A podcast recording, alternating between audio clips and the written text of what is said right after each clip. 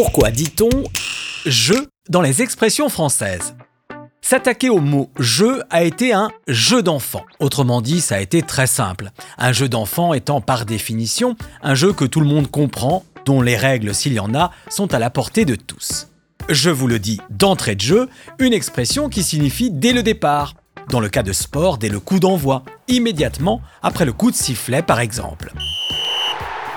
Celle ou celui qui voudra en mettre plein la vue pourra sortir le grand jeu. Une expression qui vient du jeu d'orgue, en effet, lorsqu'on dit que les organistes sortent le grand jeu, c'est qu'ils actionnent les tirants de registres pour obtenir le mélange le plus puissant constitué de tous les sons de la batterie d'anches. Ils font entrer plus d'air dans les hanches pour obtenir les sonorités les plus fortes. Dans un orchestre, le grand jeu désigne aussi l'ensemble des flûtes de registres graves. Après cela, on peut calmer le jeu, une expression qui signifie atténuer les tensions ou faire profil bas. En calmant le jeu, on évite que la situation s'envenime.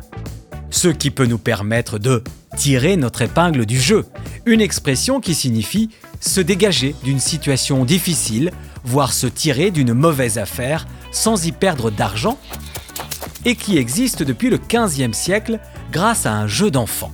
À l'époque, les petites filles s'amusaient à placer des épingles dans un cercle dessiné près d'un mur. Elles devaient ensuite les faire sortir avec une balle en réussissant à ce que celle-ci frappe le mur et viennent ensuite ricocher dans le cercle.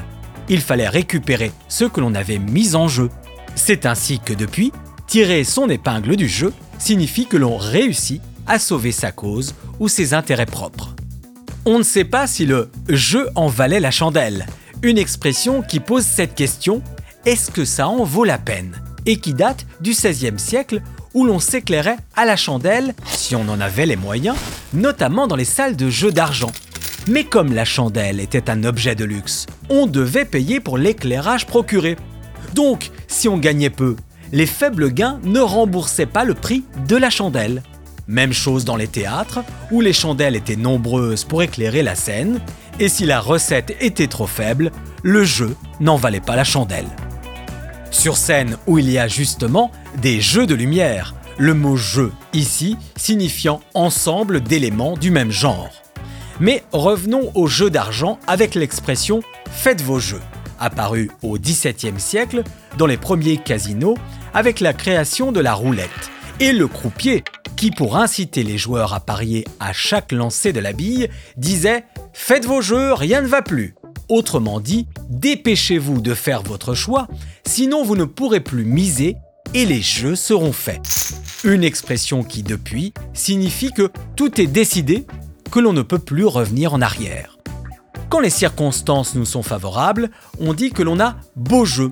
À la base, cette expression vient des joueurs de cartes qui, s'ils sont bien servis, donc en bonne position pour gagner, bénéficient d'un beau jeu. Aux cartes, on peut cacher son jeu pour éviter que les autres joueurs ne devinent vos coups à venir. Une expression qui est maintenant utilisée pour évoquer quelqu'un qui veut cacher ses véritables intentions. Celui ou celle qui est vieux jeu et de manière péjorative un peu démodé, à l'ancienne, comme les vieux comédiens du XVIIe siècle qui ont inspiré cette expression. Leur façon de jouer, ou plutôt de surjouer les émotions, avec force mimique et grimace, était considérée comme démodée.